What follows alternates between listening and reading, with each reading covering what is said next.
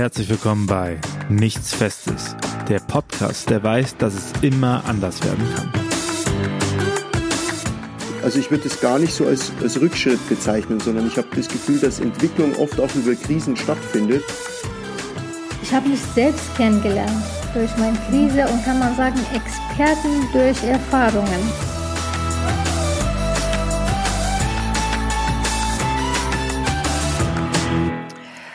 Hallo, ich bin Schwester Elisabeth Mucher und ich heiße euch alle ganz herzlich willkommen zu dieser zweiten Ausgabe der dritten Staffel von Nichts Festes. In dieser dritten Staffel stellen wir uns der Frage, warum passieren Dinge? Das klingt jetzt erstmal ein bisschen abstrakt, aber es soll uns darum gehen, wie so Begebenheiten, Biegungen in unserem Leben, die wir uns vielleicht auch selber nicht unbedingt rausgesucht hätten, ein Platz, eine Rolle spielen können in unserem weiten, weiteren Lebensverlauf oder in sowas, was wir dann Berufung nennen können. Und dazu freue ich mich sehr, ähm, mich heute mit Dago Saleh und Klaus Nüssel zu treffen und würde euch gerne zuerst erstmal fragen, ja, wo seid ihr eigentlich gerade und wie war euer Tag so? Dago, magst du anfangen? Also wie mein Tag war heute? Mhm. Also es war relativ äh, schön mit Wetter und äh, war viel unterwegs gewesen. Von Caritas Griesheim angefangen, danach nach Reichenham wieder gekommen. Allgemein war okay, schön alles. Sehr gut. Und wo bist du gerade? Ich bin jetzt in Rheinheim, Caritas Verband Rheinheim. Okay, danke. Und Klaus, wo erreiche ich dich? Ähm, ich bin gerade in Regensburg und ich hatte heute einen relativ entspannten Tag. Ich habe ähm, heute Morgen frei gehabt und ähm, ja und habe einfach so ein bisschen E-Mails gemacht und ähm, jetzt äh, zu Hause mich mit ein paar Leuten zusammengeschlossen, habe auch ein bisschen gearbeitet, aber nicht wirklich viel. Also es war ein relativ entspannter Tag bisher und ein Gespräch hatte ich heute ähm, in der Arbeit, genau. Okay, okay. Ihr beide seid Genesungs Begleitende. Ähm, und vielleicht wäre das die erste Frage, weil ich nehme an, dass das jetzt gerade bei ganz vielen Leuten Fragezeichen ähm, aufwirft. Könnt ihr in ein paar Sätzen beschreiben, so wie ihr es auch definieren würdet, was Genesungsbegleitung ist, erstmal um uns einen Überblick zu verschaffen? Ja, ähm, kann ich gerne äh, gerne versuchen. Also äh, Genesungsbegleitung ähm, wird auch manchmal so als Ex-In-Genesungsbegleitung oft bezeichnet. Ex-In steht für Experienced Involvement und ähm, meint sowas wie die Einbeziehung der Erfahrenen.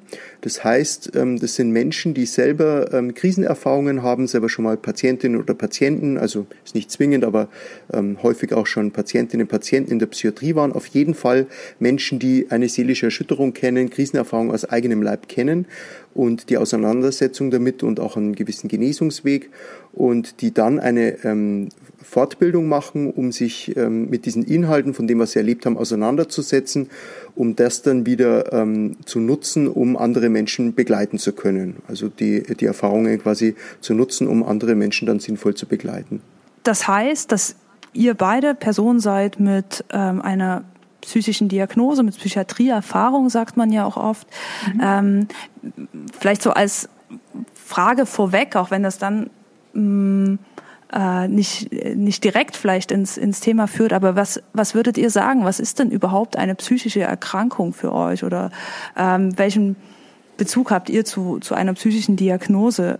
Ähm, ist es sowas wie ein Schicksalsschlag, so ein Ding, was einem passiert? Ja. Ähm, oder wie würdet ihr es beschreiben, Dako, wenn du magst? Ja, es ist genau so. Also ich hatte äh, Trauma, weil ich so zwei, drei äh, Krieg erlebt habe. Und das war immer kann ich sagen, Schicksal. Ne? Und, und Nachhinein war Depression auch dabei und hab, äh, ich bin aus dem Irak, habe geflüchtet, nach Deutschland gekommen und hier sehr schlimme Erfahrungen Anfang zehn Jahren ohne Aufenthaltstitel und es war richtig hart gewesen und gab es Momente, wo man sagt, ich muss alles aufgeben, kann ich nicht weiter. Und dann im Nachhinein mir klar geworden, kann man mit aller Erkrankung äh, leben, aber uns bleibt immer so, aber jetzt kann ich sagen, seit zwei Jahren komplett gesund bin, gar kein Probleme, nehme ich gar keine Tabletten, keine Therapien. Ja, und jetzt glücklich arbeite ich als Genesungsbegleiterin. Ja, toll, toll erstmal, dass du so heute von diesem Weg erzählen kannst, wo ja wirklich auch ähm, schwierige Zeiten äh, du, du beschreibst, die du durchgang, durchgegangen bist. Mhm. Ähm, Klaus, wie, wie, wie würdest du das ähm, beschreiben, psychische Erkrankung? Ähm, ja, also es gibt ja ganz unterschiedliche Erkrankungen. Also generell halt einfach mal mit dem, ähm, also von Krankheit würde ich dann sprechen. Also jeder kennt irgendwie Stimmungsschwankungen oder dass er mal einen schlechten Tag hat oder dass es ihm nicht so gut geht oder ähm, dass er irgendwie Dinge mal auf sich bezieht, ne, wenn, wenn, wenn er gerade vielleicht empfindlich ist. Und ich glaube, von Krankheit würde ich dann sprechen, wenn das Ganze einfach ähm, mit dem Leidensdruck einhergeht und man einfach in, in, seinem Leben halt eingeschränkt ist, nicht mehr zurechtkommt. Und bei mir war das so, dass ich wirklich da ähm, äh, ähm, Phasen hatte, in denen ich wirklich gar nicht mehr in meinem Alltag zurechtgekommen bin. Also ich habe äh, psychotische Episoden gehabt und auch schwere Depressionen mal in meinem Leben. Und ähm, ja, und ähm, das ist einfach für mich, wie gesagt, hat äh, dieser Krankheitsbegriff damit zu tun, dass ich dann Hilfe brauche und Unterstützung brauche, weil ich mir selber einfach nicht mehr raushelfen kann, irgendwie aus den Situationen. Genau. Mhm. Und äh, für mich schließt sich so ein bisschen die Frage an, vielleicht auch an euch beide. Daku hat es gerade schon so ein bisschen beschrieben, wo sie, wo sie heute steht. Ähm, wie würdet ihr Genesung beschreiben, wenn man das überhaupt beschreiben kann? Und ich weiß auch gar nicht, ob ihr findet, dass das ein guter, ein guter Begriff ist, aber er steckt im Genesungsbegleiter drinne. Ja, ich persönlich denke, es ist eine Entscheidung. Also für mich selbst habe so hm, sozusagen ist eine Entscheidung. Ich habe schon entschieden, dass ich gesunden möchte oder wollte. Dann habe ich ersten Schritt genommen, wo am Anfang gesagt habe, nee, mache ich gar nichts, ist eh, baue ich alles scheiße oder ist alles schlimm für mich. Aber im Nachhinein habe erste Hilfe genommen von Caritas. Erste Genesung weg war von hier eigentlich. Meine Betreuerin hat mir gesagt, dass so und so und so gibt's. Möchtest du den Weg gehen oder lieber doch nicht? Dann okay, also würdest du sagen, dass, dass. Genesung bei dir in dem Moment schon begonnen hat, wo du dich entschieden hast, Hilfe anzunehmen? Ja, ganz genau. Mhm. Ohne Hilfe, glaube ich, für mich selbst war richtig schwer gewesen. Also allein konnte ich gar nichts machen. Mhm. Mhm mit Angst, Panikattacken. Aber wie gesagt habe, dann mit erster Hilfe war immer im Nachhinein besser geworden. Also erste Hilfe habe ich 2018 genommen und kann ich sagen, seit 2021 komplett gesund bin. Dankeschön. Ja. Und Klaus, für dich Genesung? Bitte. Ähm, also Genesung, ich würde erstmal sagen, also jeder von uns ist immer gesund und krank gleichzeitig. Also ich würde sagen, es gibt nicht irgendwie sowas wie ganz gesund und ganz krank. Karl Valentin hat irgendwie gesagt, gar nicht krank ist auch nicht gesund. Das finde ich sehr schön eigentlich, diesen, mhm. diesen Satz auch. Ähm, das heißt, es sind keine Pole auf, sondern, oder es sind Pole, aber man bewegt sich irgendwo immer zwischendrin. Und für mich hat die Genesung angefangen, ähm, ja, das hat eigentlich äh, zu tun auch damit, dass ich irgendwie so ein bisschen die Herausforderung angenommen habe, diese existenziellen Fragen, die sich mir so gestellt habe. Wie will ich mein Leben leben? Wie will ich mit Beziehungen umgehen? Und auch so große Fragen, gibt es Gott oder nicht? Und so, als ich mich denen irgendwie gestellt habe und mich mit denen auseinandergesetzt habe und, ähm, und da für mich so allmählich irgendwie in sowas reingewachsen bin, wo ich gesagt, wo ich so das Gefühl habe, das trägt mich jetzt so, so ähm, es hat viel damit zu tun, dass ich mich besser kennengelernt habe, also in Therapien, dass mich Menschen begleitet haben, dass ich ähm, mich selber ähm, ähm, irgendwann gelernt habe, vielleicht auch mehr anzunehmen. Es hat aber auch damit zu tun, dass ich mein, mein Leben verändert habe, dass ich ähm, Dinge hinter mir gelassen habe, dass ich es anders gelebt habe, mein Leben. Also das hat schon auch mit, mit, ähm, mit einer eigenen Lebensführung auch zu tun gehabt. Und, ähm, und es hat ganz viel mit menschlicher Begegnung zu tun gehabt. Also dass mir, ähm, dass mir Menschen begegnet sind, die, ähm, wo ich so das Gefühl habe, da, da konnte ich sowas wie Zuneigung spüren und ähm, überhaupt so in Verbindung kommen. Also für mich hat es auch viel mit Genesung, hat für mich auch zu tun, so in Verbindung zu sein, so mit, mit sich selbst, mit anderen Menschen und äh, wenn man eben dann Zugang hat oder Glauben hat, auch mit Gott. Und ähm, das war für mich eigentlich so diese Verbindung in alle Richtungen, wenn, wenn da irgendwie so das fließen kann und ähm, ähm, dann ist, ähm, dann ist, ist es für mich, dann hat es viel mit Genesung und Gesundheit zu tun, ja.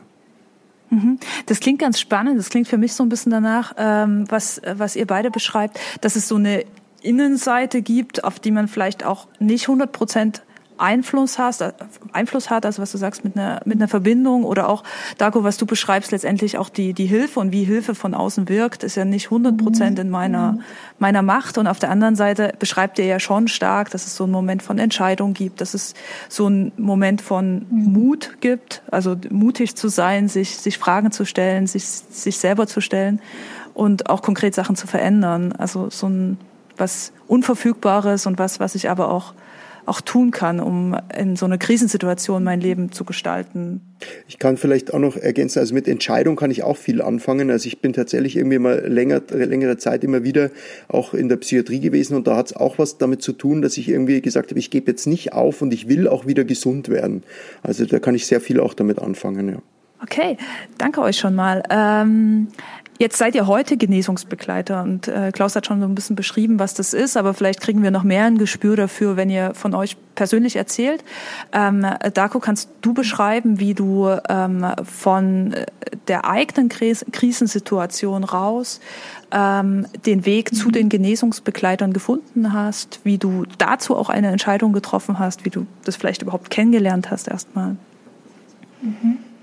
Ja, gerne. Also bei mir war es so, dass ich in der Schule damals so viele äh, Krieg erlebt habe, so viele schlimmere Dinge. Dann hatte ich immer Angst von Schule. Dann immer, ich hatte, ich habe drei Töchter auch. Da musste ich regelmäßig zu Elternabend gehen, musste ich immer Kontakt mit Lehrer und Lehrerin haben. Das war richtig ein großes Problem bei mir und wollte ich gerne teilnehmen, aber ich konnte nicht. Mit Angst, Panikattacken ich war dort in der Schule, aber habe nichts mitbekommen. Immer mit Angst und so weiter. Dann bin ich zu Caritas gekommen und gesagt, ich brauche unbedingt Hilfe. Allein schaffe ich nicht. Ich will meine Kinder Unterstützung, aber ich kann allein nicht machen.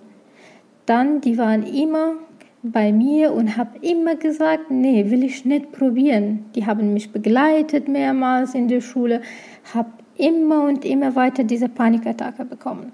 Und irgendwann mal habe gesagt, nee, so geht nicht weiter. Du musst gehen und versuchen mindestens.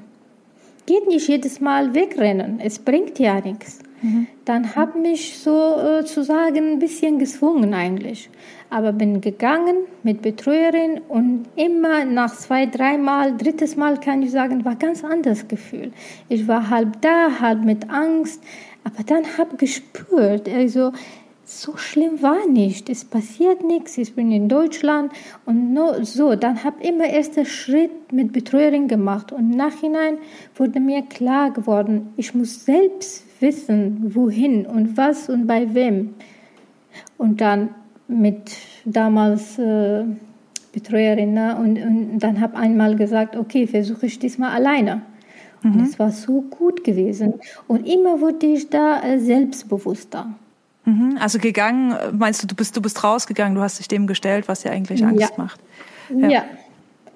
Und jetzt, wenn ich Schule sehe oder zu Elternabend gehe, überhaupt gar kein Problem. Vielleicht vergesse ich komplett, dass ich in Schule bin.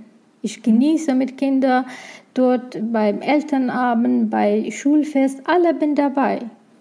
Und bin stolz eigentlich. Und ja, da kannst du, glaube ich, auch stolz drauf sein, ja.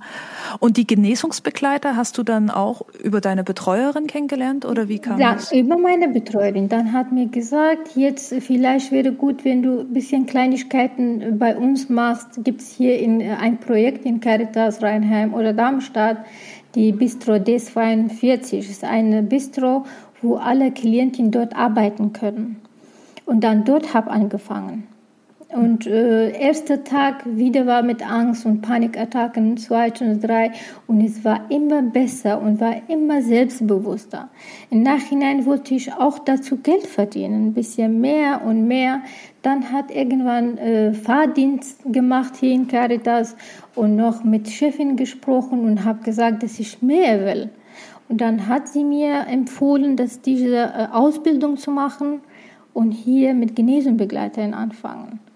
Und ich bin so dankbar und ich habe dort diesen äh, Kurs so viel gelernt. Ihr habt, äh, das also, ist eine Ausbildung, ich glaube, so ein Jahr geht die etwa, ne? Ein Jahr, ja, ist zwölf Modul. Hm.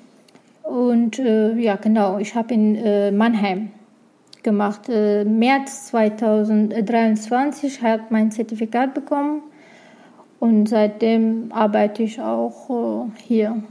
Okay, und was, was lernt man in der Ausbildung? Also alle, ich habe viel gelernt eigentlich. Wie man, äh, ich habe auch erster Schritt so wichtig. Darf man traurig sein? Darf man ab und zu krank sein? Ich habe seitdem auch keine Angst mehr, wenn ich einen Tag so schlecht gelaunt bin. Äh, und man lernt auch viele äh, andere Krankheiten. Ich habe immer gedacht, äh, normalerweise, wenn man keinen Krieg erlebt, wieso soll man traurig sein? Mhm. Aber dort habe ich gelernt, doch gibt es andere, viele, viele Sachen, wo man nicht nur Krieg macht krank.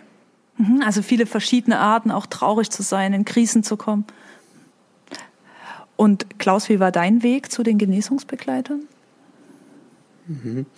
Also ich habe ähm, mit 19 Jahren, habe ich ja gerade vorher schon gesagt, so meine erste äh, psychotische Episode gehabt, äh, eine erste Erkrankung gehabt, ähm, wo ich auch ähm, ja was viel damit zu tun hatte, also mit, mit mehreren Faktoren, wie die ausgelöst wurde. Und ich habe dann ähm, ziemlich viel Glück gehabt, dass ich in der Psychiatrie gute Erfahrungen gemacht habe. Also von dem Pfleger, der mich sehr gut begleitet hat auf Station und auch eine Stationsärztin, bei der ich dann sehr viel Gespräche hatte, die sich sehr viel Zeit genommen hat und die mir auch so ein Verständnis meiner Erkrankung so ein bisschen ermöglicht hat. Also gleich auch so eine Innenperspektive heraus, was kann ich selber tun. Bei der habe ich dann auch ambulant Therapie gemacht einige Zeit. Und ähm, dann hat mich die auch sogar, das war eine Ärztin, die hat mich auch, hat mir nicht abgeraten, als ich mir überlegt habe, Psychologie zu studieren. Also so der Klassiker, ne, dass man eben so mit der eigenen Erkrankung dann auf einmal auch Interesse hat, vielleicht auch Psychologie zu studieren oder tätig zu werden. Und das habe ich dann gemacht und das habe ich 2006 abgeschlossen und habe dann ähm, ähm, äh, ähm, mir eigentlich nicht vorstellen können, im klinischen, im therapeutischen Bereich zu arbeiten und habe deswegen eigentlich mich so im Studium ganz stark auf Forschung konzentriert und habe dann nach dem Studium in der Forschungsstelle am Uniklinikum Eppendorf in Hamburg angefangen, in der Kernspinnforschung, Hirnforschung. Und ähm, das war so Grundlagenforschung, hatte auch gar nicht viel mit Psychiatrie zu tun und mit meiner Erkrankung auch nicht.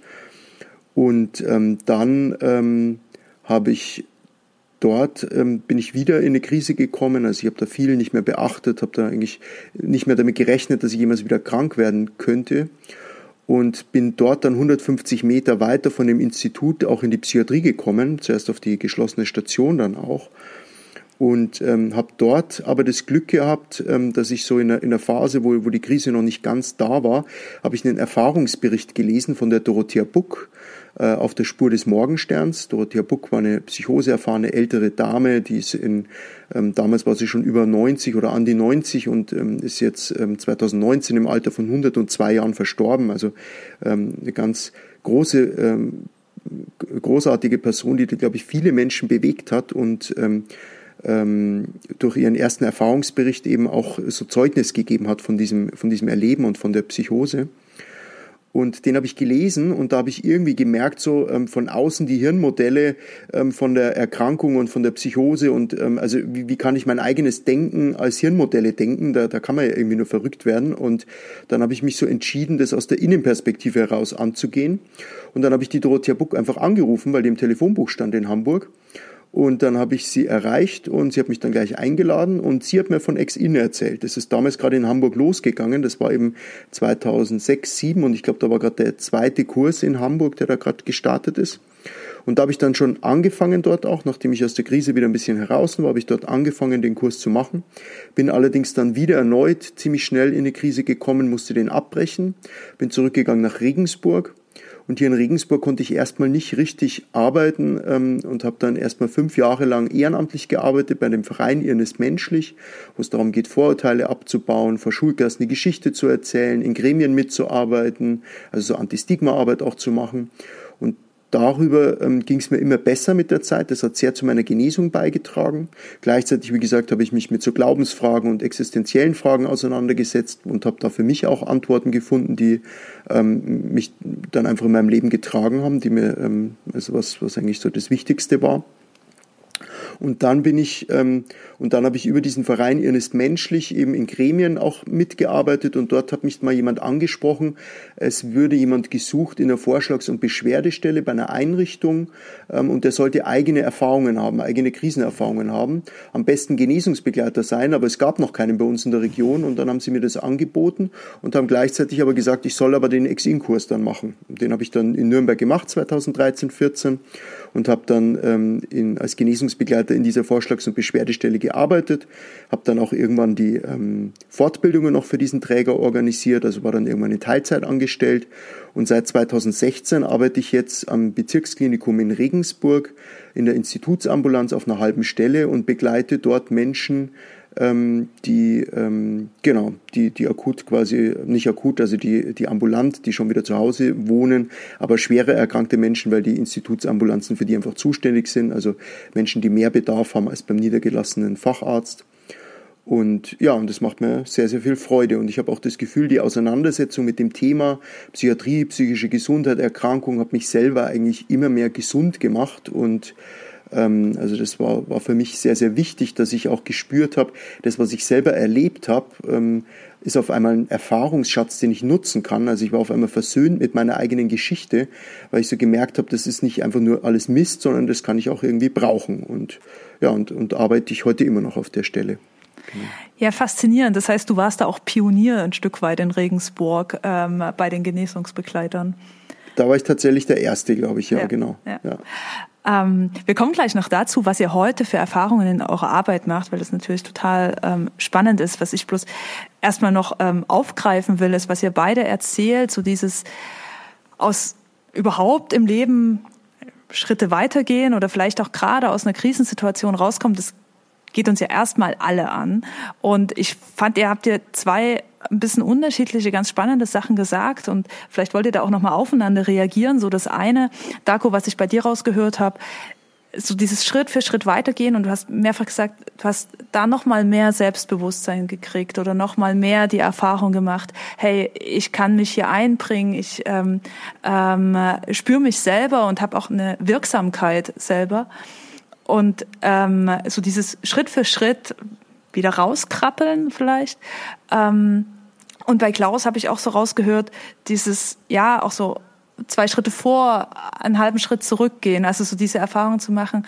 Ähm, ähm, ich nehme mich selber mit, ich, äh, es ist eine Suche, das zu finden, was mir gut tut, was, was, wo ich, wo ich ankommen kann oder wo ich auch merke, ja, okay, das, äh, du hast auch gesagt, das trägt zu meiner Genesung tatsächlich bei, also dass das auch kein Automatismus ist. Ähm, ja, das wollte ich einfach nochmal ähm, zurückmelden. Vielleicht wollt ihr da nochmal drauf reagieren. Ja, ist genauso. Und äh, wollte ich auch was ergänzen. Bei mir war ein bisschen schwer wegen Sprache hier. Ich konnte nicht so äh, gut Deutsch, ich konnte nicht alles ausdrucken, was mir fehlte oder was, was mir gut tat. Also es war richtig äh, harte Zeit gewesen. Und jetzt deswegen, äh, ich lerne jeden Tag was Neues. Und wie du äh, gesagt hast, auch Schritt für Schritt wird besser und macht mehr Spaß. Genau, und ich würde und ich würde auch sagen, also bei mir ging das schon auch Schritt für Schritt, also dass ich so nach ähm, ähm, dass es mir oft immer besser ging und gleichzeitig habe ich auch, also es gibt ja auch so, so ähm, lernt man auch in der Ausbildung oder hat man auch oft so, so einen Recovery-Weg und der sieht immer ganz anders aus, mhm. als man sich den eigentlich vorstellt und den plant. Also da gibt es ganz, ganz viele Überraschungen.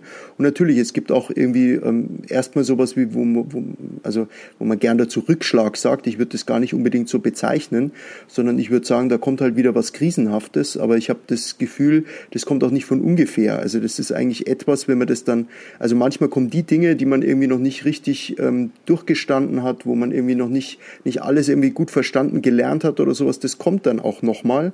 Und dann werde ich da vielleicht auch nochmal damit konfrontiert. Und ähm, also ich würde es gar nicht so als, als Rückschritt bezeichnen, sondern ich habe das Gefühl, dass Entwicklung oft auch über Krisen stattfindet, also auch über Reibung. Ne? Wärme findet auch über Reibung statt und man kommt immer zu, mehr zu sich selber, wenn man auch ähm, durch Krisen durchgeht. Und ich finde auch generell so ein bisschen eine ähm, krisenfreundlichere, ähm, also manchmal in der Klinik merke ich das, dass da so Rückfallvermeidung um jeden Preis so betrieben wird. Und da bin ich gar nicht so Fan davon, weil ich habe das Gefühl, ich habe immer wieder aus meinen Krisen auch neu gelernt. Also ich würde gar nicht sagen, wenn, wenn ich dann wieder näher an der Krankheit war, dass das nur ähm, schlecht war alles, ja.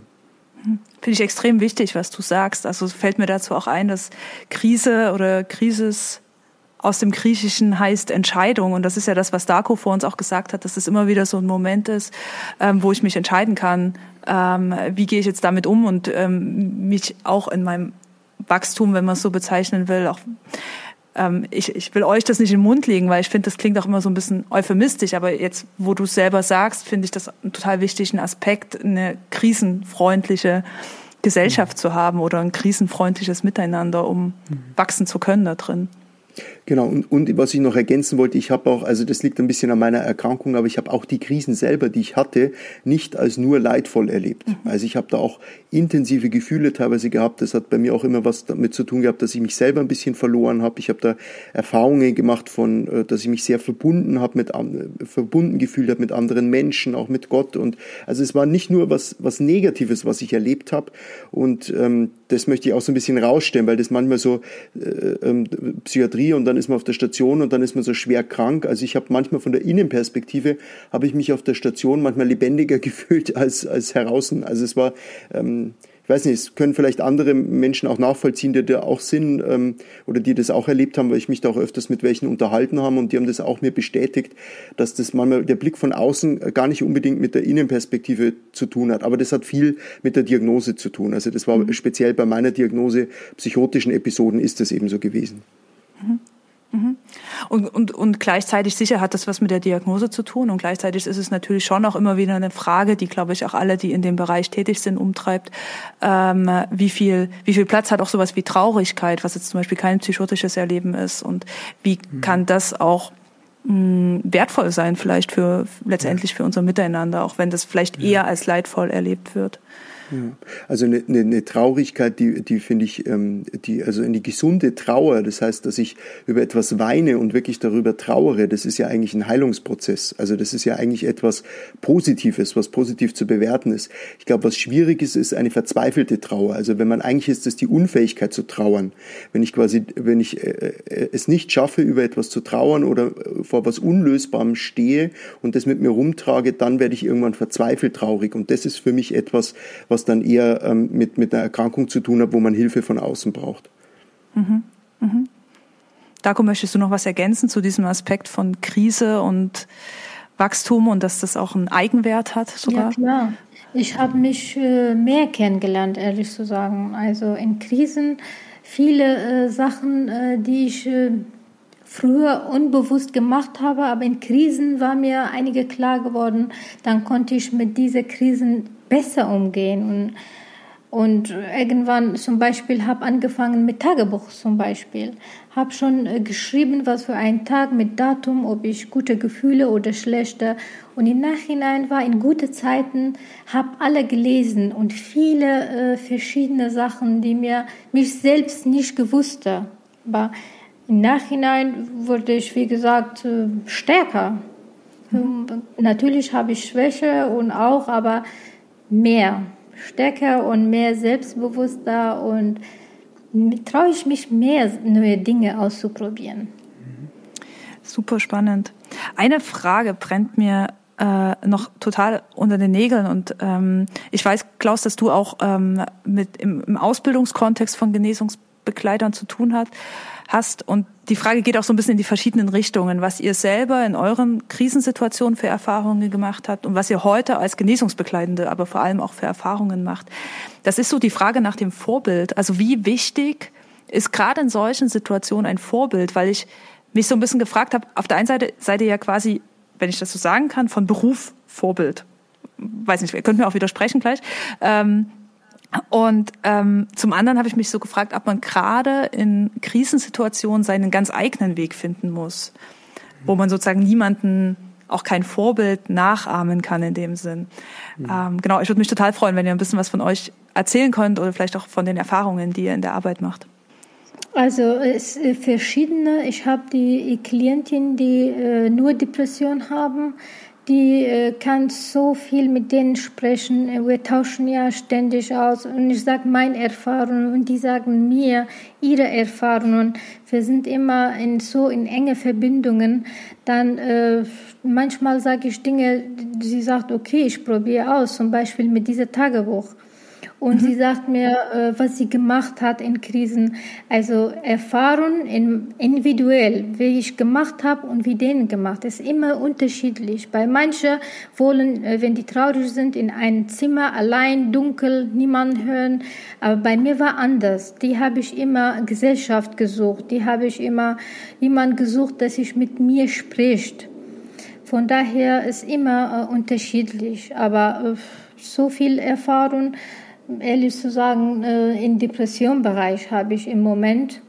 Und äh, bei Leuten, die äh, bipolare Störung haben, das auch ein bisschen ganz anders. Also ist von daher, ähm, meistens bin ich jetzt unterwegs, wie gesagt, in Rheinheim und Dieburg. Und die mhm. anderen, äh, so viele Erfahrungen habe ich nicht gesammelt eigentlich. Ja, ja, aber es ist ja spannend, was du sagst, dass, dass es so darum geht, eine, von einer eigenen Erfahrung zu erzählen, individuell. Ja. Und ja. ähm, die andere Person macht ihre eigenen Erfahrungen, aber vielleicht ist irgendwas ja. von dem, was du gemacht hast, was dir geholfen hat, auch hilfreich für die andere Person. Mhm. Ganz genau.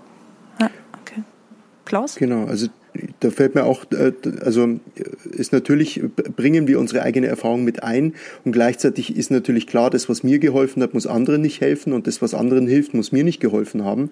Also das ist äh, ganz klar, dass ich da nicht meine Geschichte einfach auf den anderen übertragen kann.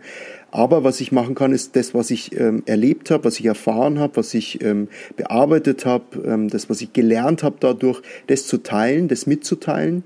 Ähm, ich kann viele Vorschläge machen, Angebote machen, ähm, und gleichzeitig ist es aber auch, wenn ich Menschen begleite, ganz oft erst so, dass ich ganz, ganz viel zuhöre. Also es gibt eigentlich nichts Schöneres als ähm, diese Arbeit, finde ich, weil ich mir wirklich Zeit nehmen kann, auch ähm, Menschen einfach ganz, ganz stark zuzuhören. Äh, zuzuhören. Und ich finde, äh, ich bin immer äh, über den Satz gestolpert, wer verstanden werden will, muss zuhören. Das heißt, wenn ich jetzt gleich komme, mit dem ich weiß, wo es lang geht und erzähle, das stimmt einfach nicht. Also äh, das weiß ich auch nicht, ne? sondern ich muss eigentlich zuhören.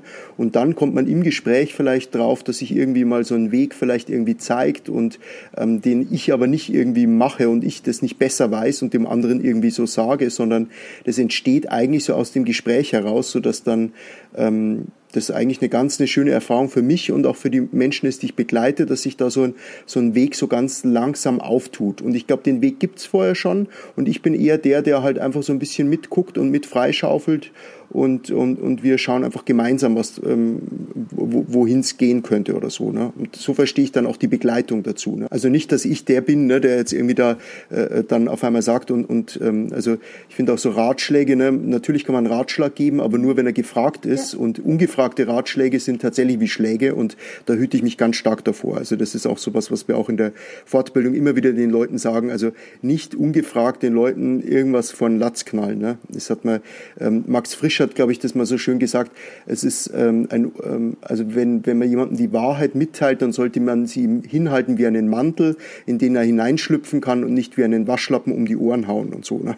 Also so, äh, das finde ich auch ein ganz schönes Bild, dass man versucht eigentlich Menschen zu begleiten und sehr achtsam und sehr ähm, vorsichtig zu sein, so, ähm, so die, ähm, ja, dass sich jeder aufgehoben fühlt.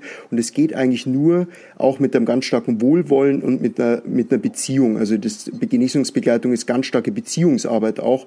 Und, ähm, und das hat mit Vertrauen zu tun. Und Vertrauen entsteht auch nur dadurch, dass man sich das verdient und das braucht auch Zeit. Also das sind so ein bisschen die Rezepte, finde find ich, für die Genesungsbegleitung. Mhm. Und gleichzeitig äh, komme ich jetzt, merke ich, äh, so nochmal drauf, weil ich gerade gedacht habe, okay, das, was ihr da sagt, ist ja auch hilfreich für alle, die irgendwie mit Menschen in Krisensituationen zu tun haben. Ähm, und gleichzeitig merke ich so, gerade wenn du sagst, ähm, wer, wer verstanden werden will, muss, muss, muss zuhören, dass das natürlich auch wirklich eine Aufgabe ist. Das ist ja nichts, was sozusagen ähm, von selbst kommt, sondern was, was ja auch ein Stück weit gekonnt sein will und Kraft kostet und eine bewusste Entscheidung und ähm, Verfügbarkeit dafür und ihr dafür ja auch eine Ausbildung mhm. gemacht habt. Genau, und das ist natürlich wächst es auch mit der Routine und mit dem, dass man, also Routine, also mit dem, mit der Erfahrung ne, aus, in, im Beruf dann, je mehr man natürlich dann mit den Menschen arbeitet und das ist ja auch ein großes Geschenk, dass ich mit ganz, ganz vielen unterschiedlichen, verschiedenen Menschen zu tun habe und, ähm, und, und ich das wahnsinnig spannend finde, einfach so auch, ähm, also interessant finde und, und auch einfach sehr, sehr schöne Momente da auch dabei sind. Das ist eine ganz, ganz eine schöne Arbeit, auch da die Menschen zu begleiten. Und vielleicht nochmal ein Satz irgendwie so zu diesem eigenen Erfahrung und so Vorbild sein. Also ich, ähm, es ist natürlich, muss ich aufpassen, dass ich, wenn ich dann so, so, so wenn wir so reden über ähm, möglichst irgendwie, was könnte man tun, um äh, sein Leben auch gesund zu führen, dass ich da auch selber ähm, ähm, so mich an der Nase packen. Also wenn ich immer so erzähle, ne, genügend Zeit für sich selber, auch mal in die Natur gehen und Waldspaziergänge, da habe ich mich schon oft dabei erwischt, dass ich mir gedacht habe, wann war dein letzter Waldspaziergang und so. Ne? Also so das mit dem Vorbild äh, finde ich manchmal so ein bisschen, äh, ähm, na, man, man redet da irgendwie äh, manchmal auch ein bisschen zu sich selber auch immer. Ne? Also das, was ich den, was ich den Menschen sage, kann ich eigentlich immer auch zu mir selber sagen.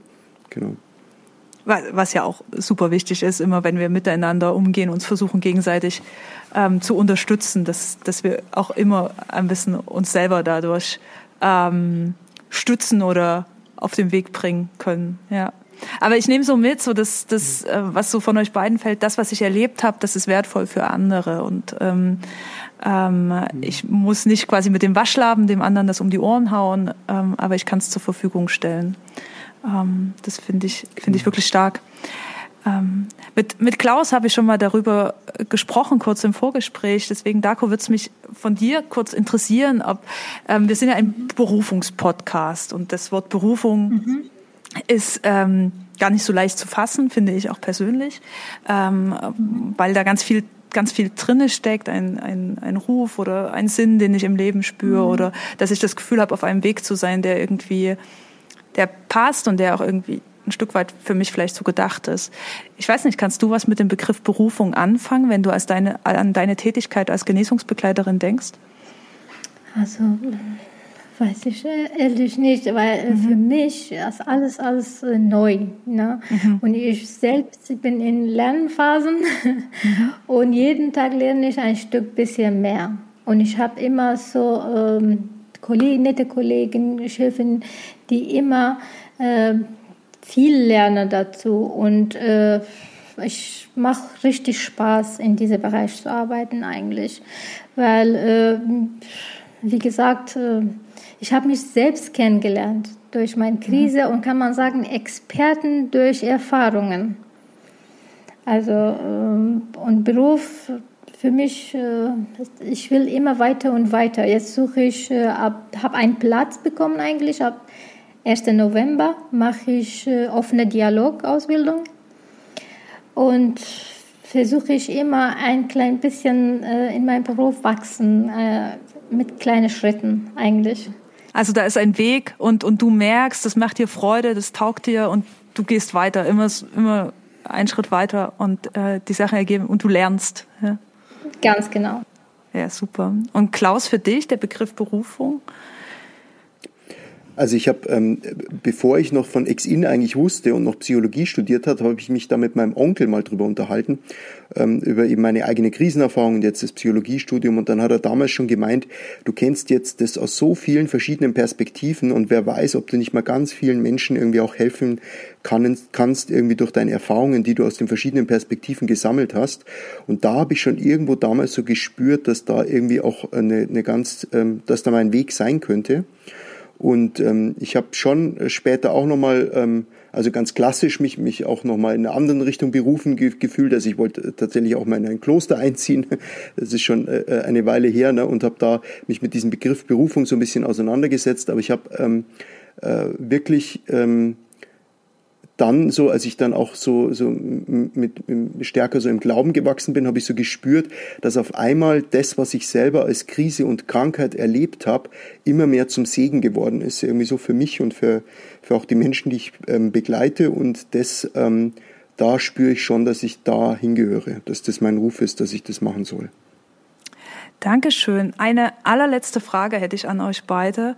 Ähm, also natürlich noch ganz viele Fragen, aber für, für jetzt, für den Moment, wenn ihr euch eine einen jungen Menschen vorstellt, ähm, egal ob die Person jetzt gerade in einer Situation ist, die sie für sich als Krise erlebt oder nicht, was würdet ihr diesem Menschen raten? Ein junger Mensch, der gerade in der Krise ist. Ähm, also ich würde als erstes, glaube ich, würde ich würde ich ihm raten, dass er sich Menschen sucht oder überlegt, zu wem er Vertrauen hat, also dass er irgendjemanden ein Gespräch sucht, weil ähm, das mitzuteilen und äh, jemand anderen, der im Wohlwollen gesonnen ist, ähm, das hilft einfach, glaube ich, schon mal ganz, ganz stark. Ähm, das war auch etwas, was ich durch meine erste Krise stark gelernt habe, mit meinen Problemen überhaupt wohin gehen zu können, mit jemandem sprechen können drüber. Und ähm, dann wird man schon feststellen, wenn man da ähm, dann auch die geeigneten äh, Gesprächspartner findet, dass man dann schon merkt, dass das Ganze leichter wird. Ob das Ganze wirklich dann auch, ähm, also ob, ob man so schwer in der Krise ist, dass man äh, psychotherapeutische oder ärztliche oder psychiatrische Hilfe braucht, das kann man vielleicht am besten rausfinden, indem man ähm, sich, wie gesagt, auch mit anderen unterhält, vielleicht ähm, mal in eine Selbsthilfegruppe geht oder ob man ähm, oder ob man auch vielleicht einfach mal bei einem sozialpsychiatrischen Dienst anruft und ein Beratungsgespräch ausmacht, damit es ein, jemand ein bisschen einschätzen kann. Und ich würde also, wie gesagt, bei so leichteren Krisen würde ich nicht gleich sagen, dass da alle irgendwie behandlungsbedürftig sind. Also ähm, das muss nicht alles gleich irgendwie psychiatrisiert werden. Und trotzdem ähm, würde ich auch dazu raten, äh, sich wirklich Hilfe zu holen und, und wenn man Hilfe braucht, die möglichst auch annehmen, weil das ist der erste Schritt und das ist mehr, als man denkt. Das ist nämlich schon ein ganz, ganz großer Schritt, wenn man das geschafft hat, diese Demut manchmal, die das auch braucht, aufzubringen, Hilfe anzunehmen, dann ist da schon ganz, ganz viel erreicht. Danke. Genau. Darko, was würdest du einem jungen Menschen, der gerade in einer Krise steckt, aus deiner Erfahrung ja? Meine Erfahrung. Erst einmal möchte ich gerne wissen, was für eine Krise, was ihr äh, unbedingt braucht, was für eine Unterstützung ihr erwartet. Und dann kann ich äh, dazu auch ein paar Ratschläge geben und ein paar Wege zeigen, wo man gehen kann und äh, danach gemeinsam immer in Gespräche bleiben und auch weiter motivieren bleiben. Und wenn ihr Medikamente oder in dieser Therapierichtung was braucht, natürlich auch alle Wege zeigen, dann kann er selbst immer noch entscheiden, welcher Weg er nimmt. Mhm. Danke euch für dieses Gespräch. Ich nehme mir ganz viel mit. Ich habe jetzt hier zwei, ähm, zwei Notizen, die ich, über die ich, glaube ich, noch nachdenken werde. Das eine, dass Genesung auch immer so ein Entscheidungsmoment steckt. Ähm, und das andere, Klaus, was du zum Schluss gesagt hast, dass die Krise zum Segen für dich und für andere geworden ist oder dass da was drinne steckt, was zum Segen für dich und für andere geworden ist. Vielen, vielen Dank euch für das Gespräch und eine äh, ganz viel Erfolg, ganz viel Segen euch noch für für die Arbeit, ähm, viel Freude beim Lernen, beim ähm, Menschen begegnen und begleiten. Ich bedanke ja, mich auch. Dank. Vielen Dank. Es war ganz äh schön mit euch zu unterhalten und in Austausch zu gehen. Hat mich sehr gefreut.